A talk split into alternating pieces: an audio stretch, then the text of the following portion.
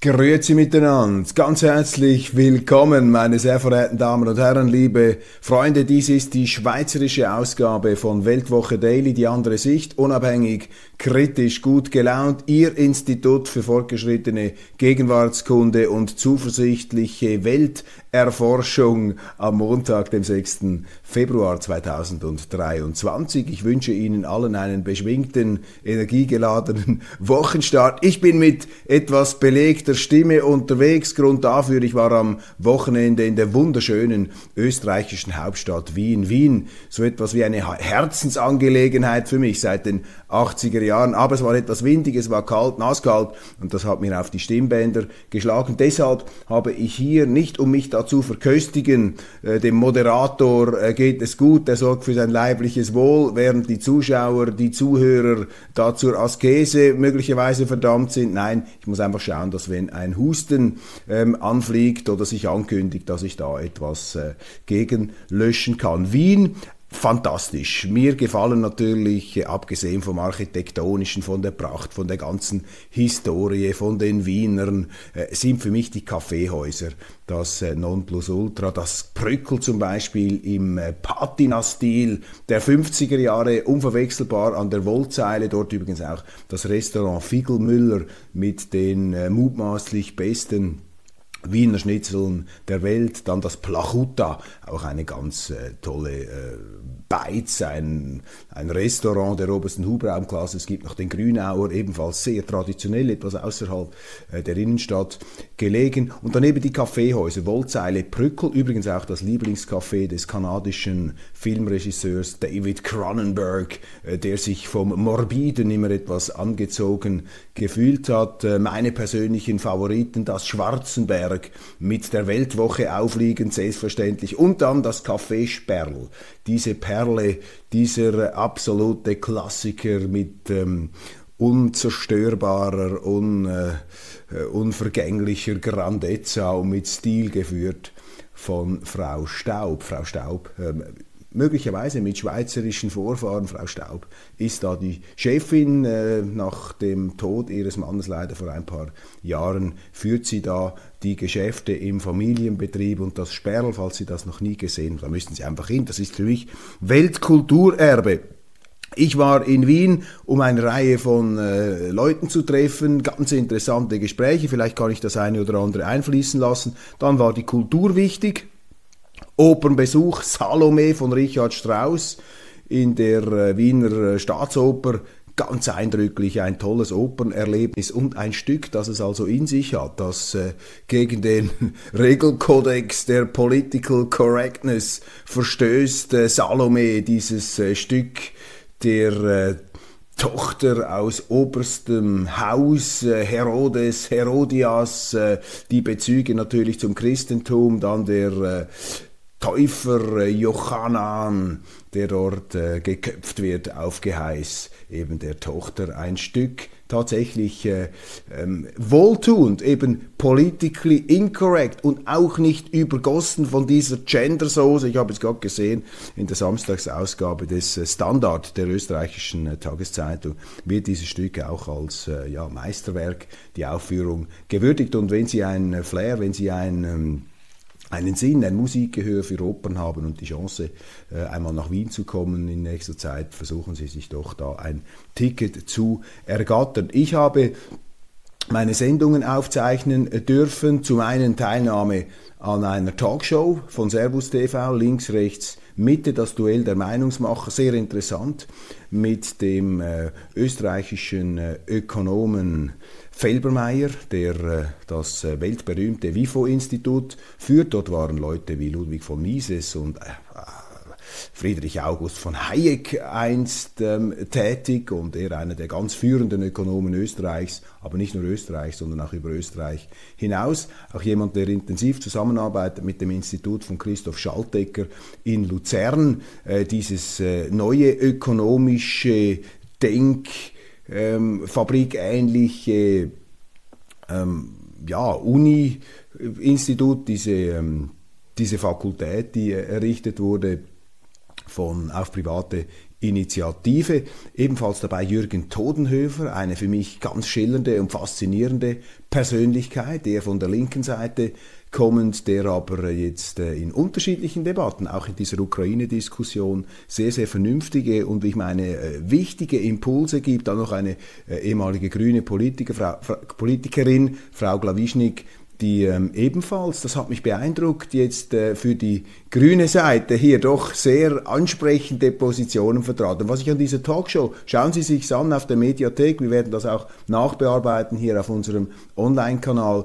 Was ich an diesen österreichischen Formaten schätze, sie sind durch viel größere Meinungsoffenheit und äh, Diskussionsfreudigkeit geprägt als die äh, wie festgezurrt wirkenden, die festbetonierten deutschen Talkshows, wo sie eben in den ganz, ganz engen Unterhosen unterwegs sind. Dann noch die Aufzeichnung des Pragmaticus, äh, der Sendung, die ich einmal im Monat moderieren darf, das äh, Fernsehmagazin des gleichnamigen Hefts, der Pragmaticus. Unser Thema Diesmal ebenfalls abrufbar jetzt auf der Videothek, auf der Mediathek von äh, Servus TV. Unser Thema die Generation Z. Das sind also die, die zwischen 1900, was ist das? 1995 und 2007 geboren. Also die Jungen, die, die jetzt sozusagen dann das Ruder auf diesem Planeten übernehmen. Wie ticken diese Generation Zettler? Und da haben wir mit Studien gearbeitet, mit sehr interessanten Gewährsleuten und Experten. Kommen wir zu den Nachrichten, kommen wir zu den News. Darf man in der Schweiz tatsächlich nicht mehr alles sagen? Analyse zur freien Meinungsäußerung in den Sonntags. Medien. Es ist ganz klar für mich, meine Damen und Herren, dass wir ähm, nicht erst seit heute und gestern einen Kampf gegen die freie Meinungsäußerung erleben, einen Kampf gegen die Demokratie, denn ohne freie Meinungsäußerung haben sie keine Demokratie und die Politik in einem demokratischen Land hat den Auftrag, die Meinungsäußerungsfreiheit aktiv zu gewährleisten und in der Schweiz gilt auch die weltanschauliche Neutralität des Staates, der eben auch hier keine Denkvorgaben zu machen hat, auch keine außenpolitischen Denkvorgaben, keine Moralisierungen. Und äh, Sie kennen da meine Meinung, ich bin äh, komplett dagegen, dass unser Bundesrat zu allem und jedem, natürlich am Ende völlig willkürlich, das Weltgeschehen kommentiert und so eine Art Meinungs, offizielle Meinung vorstampft, vorprägt und jeder, der da schon mal dagegen ist, der äh, fällt ja gleichsam der Regierung in den Rücken. Die Medien unkritisch, distanzlos in aller Regel gegenüber der Regierung. Wie distanzlos haben wir während der Corona-Pandemie gesehen, äh, wo sozusagen die Grenzen zwischen Regierung und Medienhäusern fließend war, siehe Affäre Walter, siehe Affäre Ringier. Aber äh, Ringier ist hier einfach nur der krasseste Fall unter vielen. Ähm, auch die anderen Redaktionen, die jetzt scheinheilig und heuchlerisch mit dem Finger auf Ringier zeigen, auch sie waren im Grunde verlängerte, viele von ihnen verlängerte, schreibende und sendende Arme des Gesundheitsministeriums. Und diese ungesunde Nähe zwischen Medien und Staat führt auch zu einer Untergrabung der freien Meinungsäußerung und das bildet sich ab. Immer mehr Schweizer haben den Eindruck, ja, du musst aufpassen, was du sagst, weil du kannst deinen Job verlieren oder deine wirtschaftliche Existenz und da kommen wir dann ans Lebendige. Denn äh, unsere westliche Kultur, unsere westliche Zivilisation, die sich ja so viel auf ihre Westlichkeit und auf ihre Werte einbildet, die ist gerade im Begriff, sich in einen nicht mehr enden wollenden Krieg gegen Russland hineinzustürzen.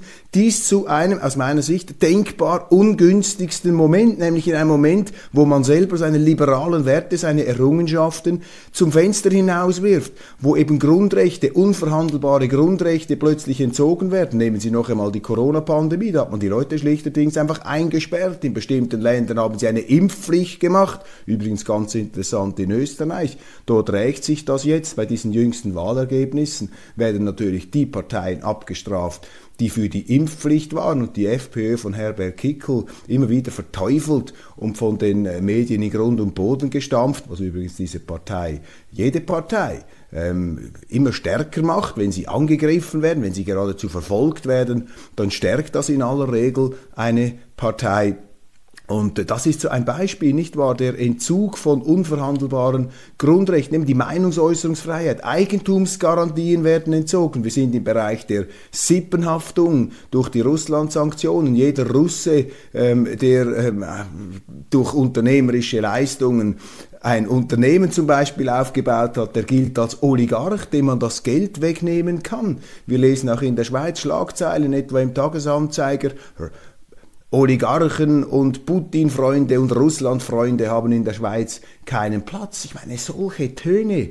Ähm, kauft nicht bei den Russen, vertreibt diese Russen. Was sind das für unheilvolle Anwandlungen, für äh, Echos aus den finstersten Abgründen der europäischen Geschichte. Hier werden Grundwerte mit Füßen getreten oder nehmen Sie einen anderen Grundwert, zum Beispiel den Grundwert stabiler äh, Währungen. Auch das wird doch jetzt komplett mit der Kettensäge ähm, zerfräst. Da wird äh, also wirklich aufs äh, Übelste wird hier ein elementares, äh, ein Grundpfeiler unserer Gesellschaft, unserer Wirtschaftsordnung wird da zertrümmert. Wir sehen in der Schweiz etwas weniger, aber wir haben auch, könnte man sagen, vielleicht etwas geschönte Statistiken da. Aber nehmen Sie Österreich, nehmen Sie Deutschland, da schießt die Inflation durchs Dach. Eine europäische Zentralbank, die sich komplett verabschiedet hat vom, ähm, von der Verpflichtung, die Währung stabil zu halten. Also kurzum, wohin man blickt, da gehen westliche Werte zu Schanden, ähm, zerstören wir sie mutwillig selber äh, und reden uns ein, wir seien da die Wertegemeinschaft, die auf andere herabblicken kann, andere ja geradezu diskriminieren und für wertlos ähm, bezeichnen kann, bezeichnen darf. Das sind äh, unheilvolle Entwicklungen, die wir ähm, jetzt sehen. Und eben der Angriff auf die Meinungsäußerungsfreiheit gehört da eben auch dazu.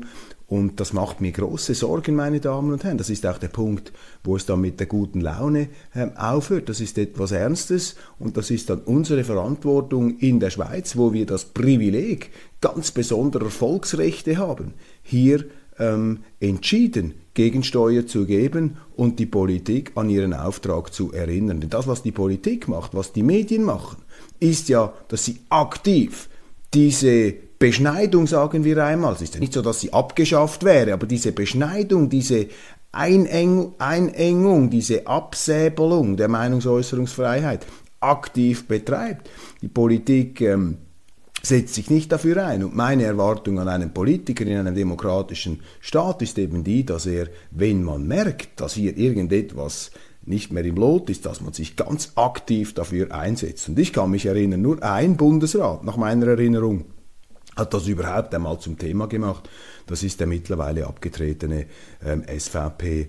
Ähm, Finanzminister Ueli Maurer, der hat das einmal während der Corona-Pandemie ähm, ausgesprochen. Darf man eigentlich noch sagen, was man denkt? Nein, das ist nicht so. Wer heute sagt, was er denkt, läuft Gefahr, ausgegrenzt, zu werden. Aber nicht nur das, er läuft auch Gefahr, dass es Angriffe auf seine wirtschaftliche Existenz gibt und es breitet sich eine Irrlehre aus, nämlich die Irrlehre, dass man sogenannt falsche Meinungen verbieten solle, anstatt zu widerlegen. Das ist der Unterschied zwischen einer Demokratie und einer Despotie. In der Demokratie verbieten sie die auch falschen Meinungen, die sogenannten, was immer das sein soll, die verbieten sie nicht, sondern sie sind aufgerufen, die zu widerlegen. In einer Despotie verbieten sie die unerwünschten Meinungen, die dann eben zu Fake News erklärt werden. Und unter dem Begriff Fake News und ähm, Medien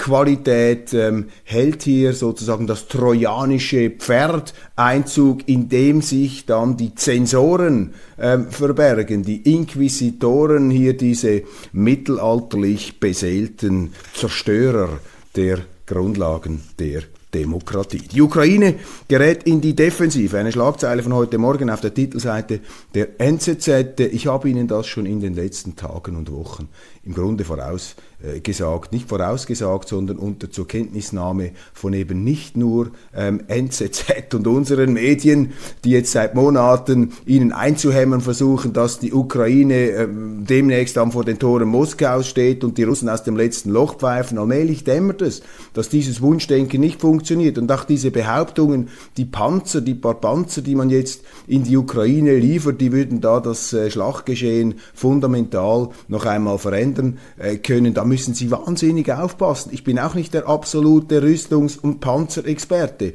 aber ich versuche mich möglichst vielfältig zu informieren und dann lese ich zum Beispiel von amerikanischen ähm, Militärfachleuten oder auch bei uns, dass man äh, große Fragezeichen setzt. Zum Beispiel bei einem Leopard 2, kann der überhaupt in diesen sumpfigen Donbassgebieten richtig eingesetzt werden? Wie sieht das mit der Ausbildung aus, wenn sie dann Ersatzteile brauchen? Und so weiter. Das sieht alles ziemlich äh, düster aus. Wir hören jetzt auch in Kiew, ein weiterer Minister, der Verteidigungsminister, ist abgesetzt worden, also große Säuberungen, das heißt wegen Korruption, mag sein. Vielleicht gibt es aber auch Unzufriedenheit in diesem Regime gegen Zelensky. Zelensky hat ja äh, keine ähm, Hemmungen, sich da auch äh, ähm, ja, despotisch, äh, diktatorisch zu betätigen. Er hat Oppositionsparteien verboten, er äh, hat äh, kirchliche ähm, äh, Ausprägungen, sagen wir kirchliche Exponenten äh, sozusagen verboten, die noch Verbindungen zu Russland haben.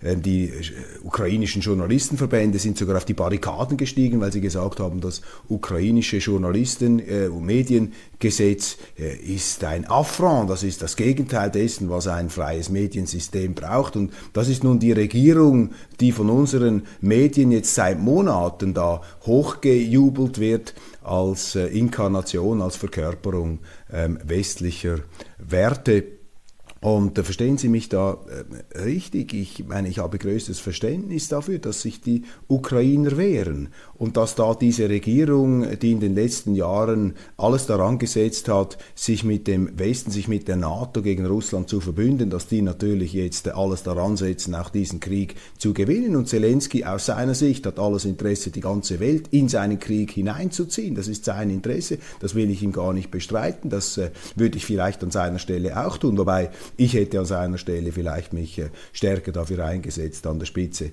der Kiewer Regierung mit den Russen äh, während der letzten Jahre Frieden zu schließen, denn sie können ja nicht eine Politik gegen ihren äh, Nachbarn machen, wenn es sich bei ihrem Nachbarn um die größte Atommacht auf Erden handelt. Das können ja auch die Mexikaner nicht beispielsweise oder die Nachbarn von China nicht. Jetzt mögen sie das bedauern, ähm, aber das sind nun einmal die Gesetze der Machtpolitik und die sind schlecht. Ich finde die auch ähm, miserabel aber äh, und bin dankbar, dass wir mit der Schweiz mittlerweile in einem Europa leben, wo wir diese Kraft und Macht der Geopolitik nicht mehr so brutal merken. Wir merken sie immer noch, denn die Europäische Union versucht ja auch, äh, die Schweiz immer wieder einzutopfen und sich einzuverleiben im Sinne einer äh, Unterstellung unter EU-Recht. Ich meine, wir merken das ja auch, diesen Machteinfluss. Der ist viel, viel größer natürlich bei diesen Großmächten und Supermächten. Ich plädiere einfach für Ehrlichkeit und für Realpolitik und für Diplomatie und wir haben im Moment gar keine richtige Diplomatie mehr. Wir haben Gefühlsdiplomatie, eine Diplomatie der Feindbilder und der Propaganda und der entfesselten Worte und der enthemmten Vokabulare, wo eben äh, die Sprache auch zu einer Waffe äh, der Diffamierung und der äh, Feindbildbewirtschaftung geworden ist. Und das ist eben ähm, nicht, nicht gut und das ist meine ganz große Kritik hier an Zelensky. Ich an dieser Regierung. Aber ungeachtet dessen ist natürlich die Ukraine ein Land, das jetzt im Begriff ist, zerstört zu werden. Und mit unseren Waffenexporten, mit unseren Waffenlieferungen können wir das militärisch nicht ändern. Aber wir betreiben hier eine Eskalation. Und wenn ich dann lese in den Zeitungen, dass jetzt auch Langstreckenwaffen da geliefert werden, dann ist das brandgefährlich natürlich. Denn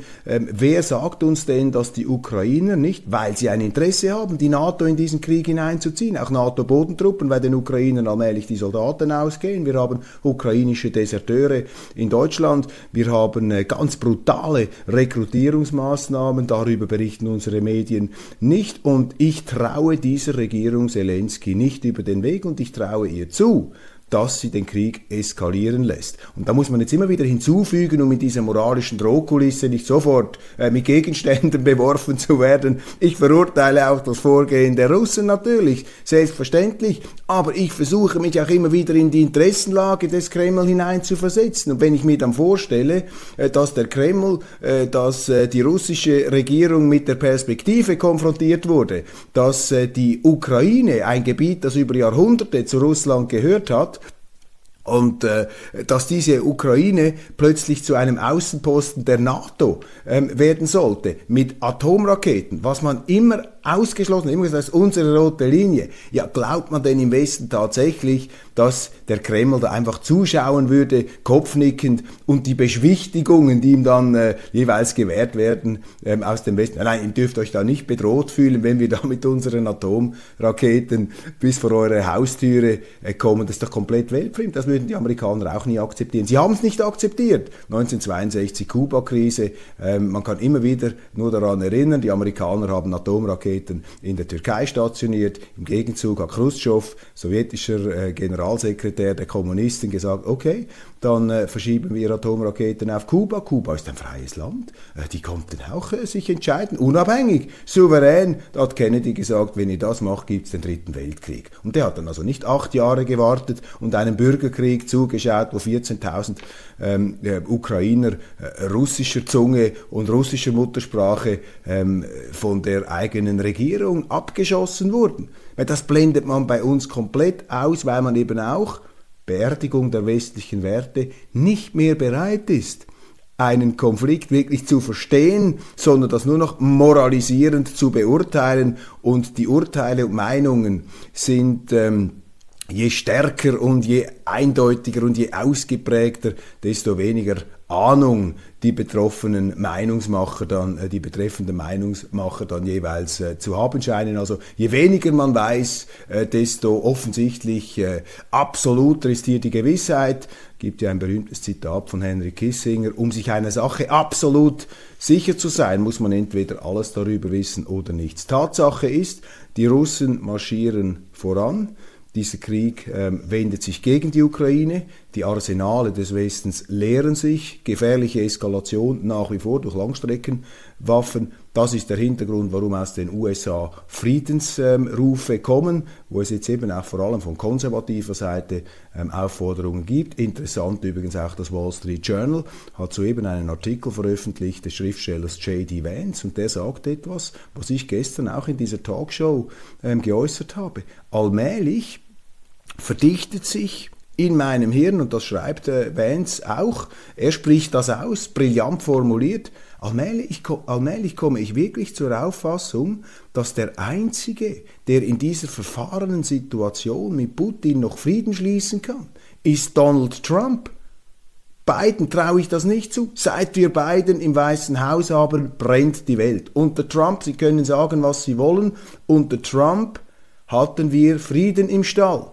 Da war nicht eine derartige, ein solcher, ja, ein, ein anmottender Weltenbrand zu beobachten. Und Donald Trump, der viel geschmähte, über den sie höhnisch gelacht haben, seine Außenpolitik, die war ja geradezu visionär. Er hat Friedensverträge im Nahen Osten gemacht.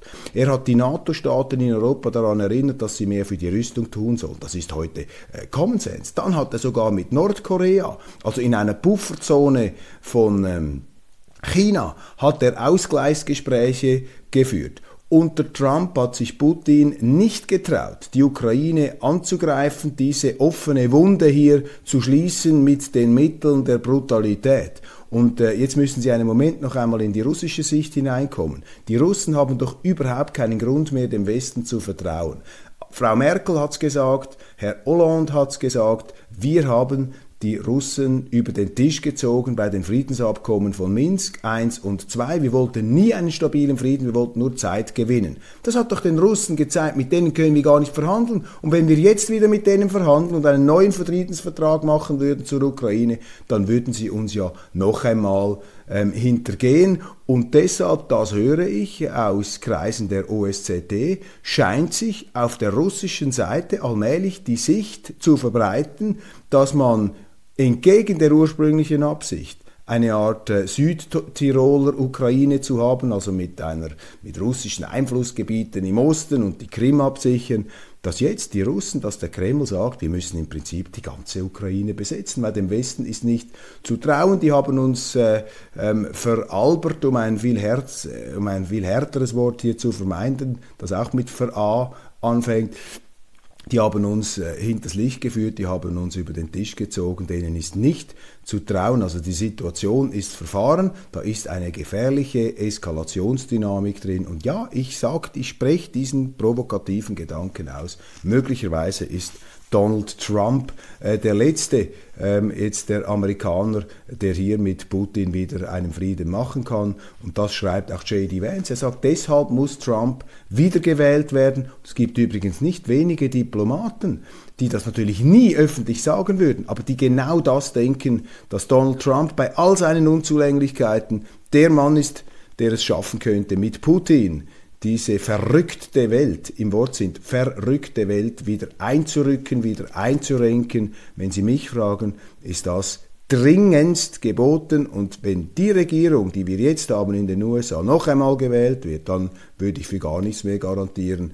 Dann äh, stelle ich mich auf einen ganz großen Krieg ein, auch wenn das äh, dann nicht eintritt, aber das Risiko scheint mir äh, verschärft dann der Fall zu sein.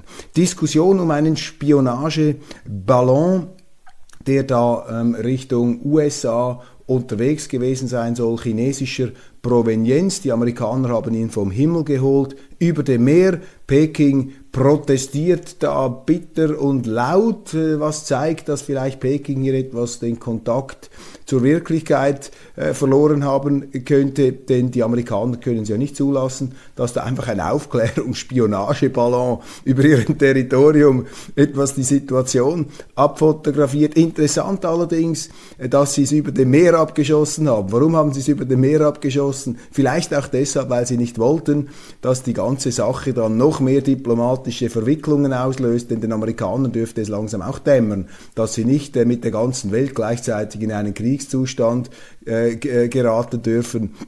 Sie führen Krieg faktisch gegen äh, den Iran, äh, gegen Russland und jetzt auch noch China. Also ich glaube, hier gibt es doch auch äh, gewisse mäßigende Stimmen und vielleicht könnte man diese ganze Geschichte hier äh, darunter auch subsumieren. Die Amerikaner wollten das jetzt auch nicht so hochkochen, darum hat man die ganze Sache im Meer versenkt. Sicherheitspolitisch im Abseits Mehrheit befürwortet Weitergabe von Schweizer Kriegsmaterial an Ukraine. Politik sucht Ausweg aus Waffendilemma. Die Neutralitätsdebatte in der Schweiz ähm, ist nach wie vor im Gang und es gibt jetzt Druck auf die Schweiz, dass sie ihre Kriegsmaterialexportgesetze rückwirkend abändert, dass der Bundesrat das irgendwie herbeiwirkt ähm, dass ähm, Waffen, die bereits aus der Schweiz ins Ausland geliefert worden sind, mit klaren Verträgen und klaren Vorgaben und klaren Verboten, dass diese Waffen nun exportiert werden dürfen in die Ukraine. Und äh, da wackelt natürlich ein weiterer Grundpfeiler der Neutralität, nämlich Neutralität bedeutet äh, Neutralitätsrecht. Wenn die Schweiz, sie darf sich nicht militärisch an Kriegen anderer beteiligen, wenn sie Waffen liefert, muss sie auf beide Seiten Waffen liefern, sowohl zu den Russen wie auch zu den Ukrainern. Jetzt ist aber der Druck natürlich einseitig, man möchte die Schweiz zwingen, ihre Waffenexporte einseitig an die Ukraine zu kanalisieren, indirekt übers Ausland. Und ich beobachte mit großer Sorge und auch mit einem gewissen qualifizierten Entsetzen, dass neben der FDP nun auch Exponenten der SVP hier ins Wanken, ins Schwanken geraten, allem voran der äh, Ständerat der SVP Werner Salzmann, der ähm, auch als Bundesratskandidat zur Diskussion stand. Er hat in der Arena, aber auch in verschiedenen anderen ähm, Eigenschaften im Fernsehen und auch in seiner äh, Eigenschaft als Präsident der Sicherheitspolitischen Kommission des Ständerates hier gesagt, ja, wir müssen unsere Gesetze abändern, eine Karenzfrist fünf Jahre, aber er scheint da mitzuziehen äh, und mitziehen zu wollen mit der FDP, mit Thierry Burkhardt. Lassen Sie mich hier etwas ganz Deutliches sagen. Also die SVP, wenn jetzt einfach die SVP einknickt, dann gute Nacht, ähm, für Bern, dann ist die letzte Hoffnung wirklich äh, das Volk und die Kantone mit der Neutralitätsinitiative. Aber wir brauchen in der Schweiz doch jetzt nicht eine Debatte, wie wir uns irgendwie aus dieser Neutralität herausschummeln können, beziehungsweise wie wir vor uns selber das Einknicken gegenüber ausländischem Druck und nichts anderes ist es, rechtfertigen können mit irgendwelchen windigen ähm, Winkelzügen, die da jetzt äh, noch rückwirkend äh, eben äh, zusammengebastelt werden sollen. Das ist der falsche Weg. Wenn man diskutieren will, jetzt muss man sagen, erstens, äh, wir müssen alles daran setzen, dass die Schweizer Armee gut ausgerüstet ist. Wir müssen nicht darüber nachdenken, wie man Kriegsmaterialexporte erleichtern kann oder bereits exportiertes Material ähm, einseitig ähm, in die Kriegsgebiete schleusen kann. Wenn das die anderen machen wollen, müsste die Schweiz sagen, gut, dann liefern wir die gleichen Waffen auch an Russland. Dann haben sie Glaubwürdigkeit. Aber wenn sie natürlich unter Druck reagieren, dann ist das falsch. Das ist der falsche Zeitpunkt. Von mir aus kann man diese Gesetze später einmal zur Diskussion stellen und kann sagen, wir brauchen eine erleichterte bestimmte Produktionsmöglichkeiten und Exportmöglichkeiten für unsere Rüstungsindustrie, aber sicher nicht in dieser Kriegssituation, wo es ja nicht darum geht, der Schweizer Rüstungsindustrie einen Gefallen zu tun, sondern wo es darum geht, die Ukraine noch mehr mit Waffen, auch mit schweizerischen Waffen aufzurüsten. Und das ist ein Verstoß gegen die Neutralität, wenn nicht gegen das Recht, so doch äh, gegen den Sinn und Buchstaben. Und solange wir diese Verträge haben, ist es auch ein Verstoß gegen das Recht. Und die SVP darf da nicht mitmachen. Und da fehlt natürlich jetzt auch das Machtwort der Präsident Präsidenten. Da ist jetzt offenbar Christoph Blocher, der äh, Stratege, hat sich da zu Wort gemeldet. Aber da müsste doch die Parteileitung sagen, sorry, das ist der falsche Weg, das ist die falsche Diskussion. Die SVP muss die Neutralität verteidigen und nicht auch noch bei diesen schummrigen Manövern mitmachen, wie man die Neutralität, den Export von Kriegsmaterial erleichtern äh, möchte. Und zwar einseitig erleichtern möchte, nicht als Neutralitätsüberlegungen, sondern einfach, weil man unter dem Druck des Auslands einknickt. Das ist falsch. Das ist eben auch diese Gefühlspolitik. Wir brauchen mehr Realpolitik, weniger Gefühlspolitik. Nichts gegen Gefühle, die dürfen sie haben. Aber ein Staat darf sich doch nicht hier einfach von Gefühlen leiten lassen und Jahrhunderte alte Grundsätze, einfach wenn man den Kopf verliert in der Politik, einfach über Bord werfen. Das ist der falsche Weg. Aber die Medien hier natürlich völlig unkritisch und die Politiker hören natürlich auf diese Schalmeienklänge und machen damit. Mit neuartigen Bomben gegen die Besetzer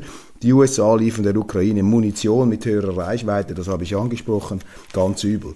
Die Europäische Union muss sich neu erfinden die EU und der Ukraine beitritt. Es gab ja eine Sitzung Ende letzter Woche der Europäischen Union. Aus schweizerischer Sicht kann ich nur Folgendes festhalten. Wenn die Ukraine der EU beitreten sollte, eines der korruptesten Länder Europas, nur noch Russland ist ein korrupteres Land als die Ukraine, hochverschuldet, dann wird das die EU noch viel mehr in Schieflage bringen, auch migrationspolitisch.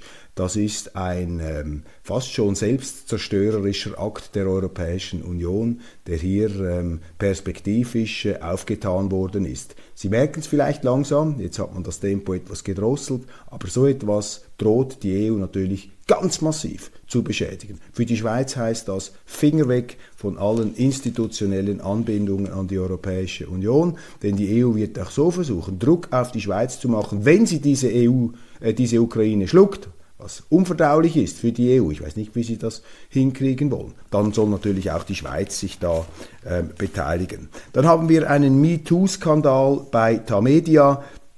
In der äh, Samstagsbeilage das Magazin gibt es da einen gigantischen Streit zwischen einer ehemaligen Redaktorin und dem früheren Chefredaktor. Und da wird jetzt also wirklich äh, dreckigste Wäsche ausgepackt mit unappetitlichen Details und auch äh, Begriffen aus dem halbseidenen Bereich. Es ist von Hakenkreuzen auf Manuskripten die Rede, von Anzüglichkeiten, Mobbing, Sexismus. Also ein fürchterlicher Abgrund tut sich da auf. Ich kenne natürlich das Tagesanzeiger-Magazin. Ich war dort Chefredaktor. Das ist meine erste Chefredaktorenstelle ähm, gewesen. Ich habe mit großer Freude und Leidenschaft äh, da gearbeitet. Und wenn ich das hier, diese Abgründe ähm, anschaue, dann muss ich einfach sagen, es ist irgendwie ja, bezeichnend, dass das Dagimagi, das in den letzten Jahren sich ja auch so als eine Art Zentralorgan des politisch Korrekten und des Wokismus und der besonders einfühlsamen Denkungsart inszeniert hat, dass ausgerechnet dort äh, solche Abgründe sich aufgetan haben. Also dort, wo die Gutmenschen äh, sich am strahlendsten aufspreizen, dort ist meistens der ähm, Dreckhaufen am größten. Und äh, ich habe mich einfach gefragt bei diesen ganzen äh, Unappetitlichkeiten, warum eigentlich diese Mitarbeiterin, die jetzt so bitter austeilt, und ich habe da keinen Zweifel an diesen äh, Aussagen, ich habe keinen Grund an diesen Aussagen zu zweifeln. Ich habe mich einfach gefragt, warum hat sie dann so lange dort gearbeitet? Was ist denn da eigentlich los gewesen? Also das ist ein Fall, der jetzt ganz tief blicken lässt. Und das sind eben die Heuchler, oder? Die Heuchler wieder einmal auf dem falschen Fuß erwischt. Die größten Heuchler äh, sind eben die, bei denen müssen sie aufpassen. Das sind die, die sich als die oft die sich als die größten eben moralisch vorbildlichen Medien und Journalisten inszenieren. Aber ein ziemlich happiger Skandal. Jetzt hat sich, glaube ich, auch noch ein Antisemitismusbeauftragter aus der Bundesrepublik eingeschaltet. Der Spiegel berichtet, also eine ganz, äh, ganz üble, giftige Affäre und äh, das spielt da in den Medien auch noch eine Rolle. Ich äh, stoppe und äh, bringe zum Schluss noch eine ganz gute Nachricht, eine wunderbare Nachricht. Alles begann vor 50 Jahren mit einem gebrauchten Frachter. Jetzt ist die Genfer Reederei MSC die größte der Welt. Meine, die Schweiz ist ein Binnenland. Wir haben keinen Meeresanstoß, aber wir haben die größte Reederei der Welt, meine Damen und Herren. Das ist nur eine Facette des schweizerischen Wirtschaftswunders. Und wir müssen aufpassen, dass wir dieses Wirtschaftswunder nicht kaputt machen. Ich meine, dass wir solche Firmen haben, dass wir Rohstofffirmen haben, wie Glencore, wie andere, die jetzt verteufelt werden, obwohl die Schweiz ja keine Rohstoffe hat. Da müsste man ja, wenn man ein bisschen einen halben Millimeter weiterdenkt, irgendwo auf den Punkt kommen, dass man sich fragt, ja, wieso ist das eigentlich bei uns? Ja, weil eben die Schweiz wirtschaftspolitische Standortfaktoren hat, die diese Unternehmen hier ähm, anziehen und sie auch zum Blühen bringen, wenn sie die tüchtigen Unternehmer dahinter haben. Und äh, das ist die Schweiz. Neutralität, direkte Demokratie, Rechtsstaat, Eigentumsgarantie, Grundwerte, Grundsätze, ist einfach beliebiges Zeug. Und das ist die Gefahr unserer Zeit, dass wir in die Beliebigkeit abdriften, dass wir glauben, permanent von Werten reden zu können, ohne die Werte zu pflegen. Und das bringt mich schon in die nächste, in die internationale Sendung. Das bringt mich zu Gilbert Keith Chesterton. Ketzer, ein Plädoyer gegen die Gleichgültigkeit. Dieses Buch habe ich mir in Wien gekauft und ich muss Ihnen sagen, dieser Chesterton, das ist ja ein ganz brillanter Essayist und der schreibt genau über das, dass wir in wertvergessenen Zeiten leben dass unsere Kulturen den Sinn dafür verloren haben, was sie eigentlich groß gemacht hat, was ihre Qualitäten sind. Und dass man glaubt, sich in eine Beliebigkeit stürzen zu können, in einen totalen Relativismus, gleichzeitig aber diese Wertbegriffe ähm, aufgebläht im Munde führt, sie dabei aber äh, immer wieder, äh, sie, sie immer tiefer in Grund und Boden hineinrannt. Das ist auch so ein Beispiel hier. Also großartig, ein Riesenprivileg, dass wir solche Firmen in der Schweiz haben. Wir müssen einfach aufpassen, dass wir das nicht kaputt machen. Das war's von Weltwoche Daily ähm, Schweiz äh, zum Wochenstart. Ganz, ganz herzlichen Dank für Ihre Aufmerksamkeit. Verpassen Sie nicht unsere internationale Ausgabe und morgen geht's dann wieder weiter, auch mit, der, mit dem Schweizer Ableger. Ähm, abonnieren Sie diesen YouTube-Kanal, ab abonnieren Sie die Weltwoche im App Store. Vielen herzlichen Dank und einen wunderschönen guten guten Tag und einen äh, beschwingten Start in die neue Woche.